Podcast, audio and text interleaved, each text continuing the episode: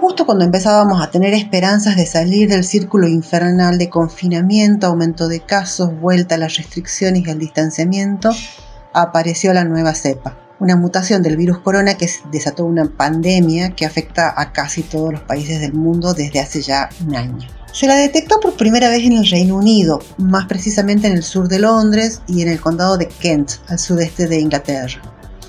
No se sabe si la mutación se originó allí o si fue importada por algún viajero, pero por las dudas, el gobierno británico decidió confinar desde el domingo pasado a más de 20 millones de personas en esas áreas. Tres tucumanos que están residiendo en Londres nos contaron cómo recibieron la noticia y cómo viven este regreso al confinamiento. ¿Estás escuchando? La Gaceta Podcast. María José Perello y su esposo Matías Mazuk están desde octubre en Londres, estudiando y trabajando. A ellos la medida los tomó por sorpresa. nosotros llegamos el 27 de octubre y sí, nos tomó por sorpresa.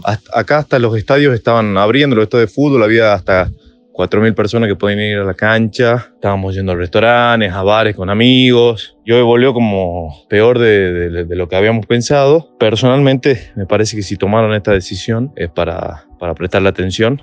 A mí me afectó emocionalmente. Mira que yo me lo vengo tomando muy, muy tranquila y no es por el viaje en especial, sino porque ha sido de un momento para el otro, no, no estaba en los planes, no había tantos rumores tampoco de que esto iba a suceder. De hecho, hacía solamente un par de días que habíamos pasado al Tier 3, que era bares y restaurantes cerrados, pero el resto de los shops estaban abiertos. Si bien nosotros estamos como en total lockdown en este momento, que es lo más estricto que tuvo Londres en todo el año. Lo cierto es que es distinto a Argentina. Acá se respeta el tema de las familias.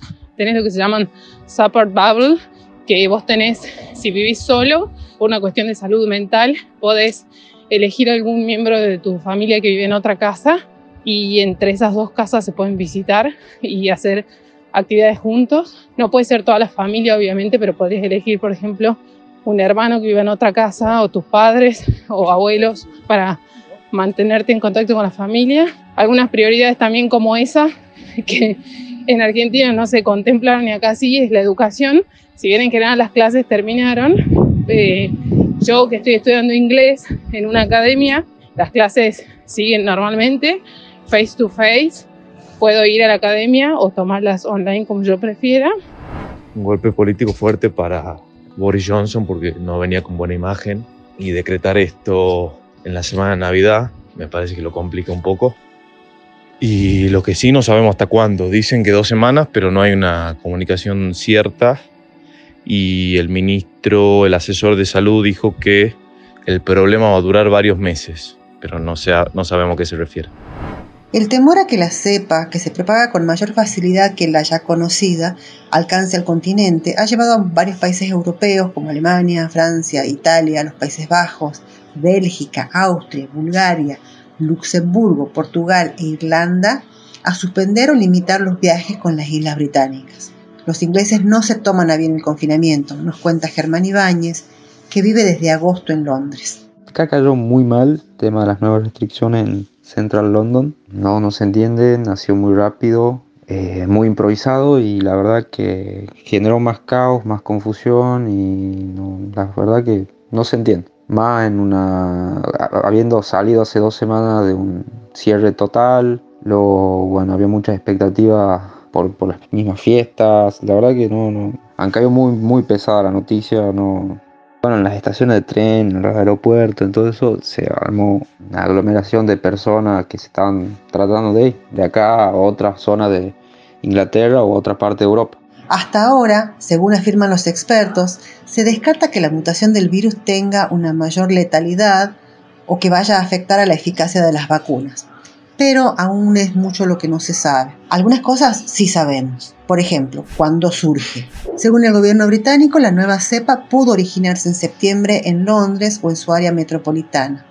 Es extremadamente contagiosa y es la variante dominante en estos momentos en el Reino Unido. Se calcula que más del 60% de los casos detectados en las últimas semanas en Londres y alrededores han sido provocados por esta mutación. ¿Por qué se produce la mutación? Los cambios en los virus les permiten adaptarse y sobrevivir, es lo que hacen los virus para ser capaces de introducirse en la célula. De hecho, el virus que causa la COVID-19 ya ha sufrido varias mutaciones antes que. ¿Por qué es más contagiosa? Es que la mutación afecta a la proteína que utiliza el virus para engancharse y penetrar en las células humanas y eso hace que sea más contagioso que la anterior variedad. El director científico del gobierno británico, Patrick Vallance, dijo que la nueva cepa podría ser hasta un 70% más contagiosa.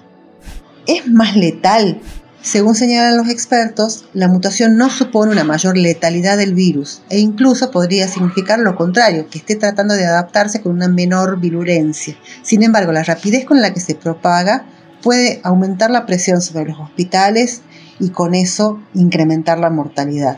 Otra pregunta que se hace todo el mundo es si va a influir en la eficacia de las vacunas. Hay acuerdo entre los científicos que estudian el comportamiento del nuevo coronavirus en que no va a tener consecuencias en la eficacia de las vacunas que ya están aprobadas para su dispensación. Esta mutación, dice, no ha variado en absoluto la estructura central del ácido ribonucleico del virus. Sí es posible que la mayor rapidez de propagación pueda hacer necesario vacunar a más gente que la que estaba prevista hasta ahora para alcanzar una inmunidad colectiva.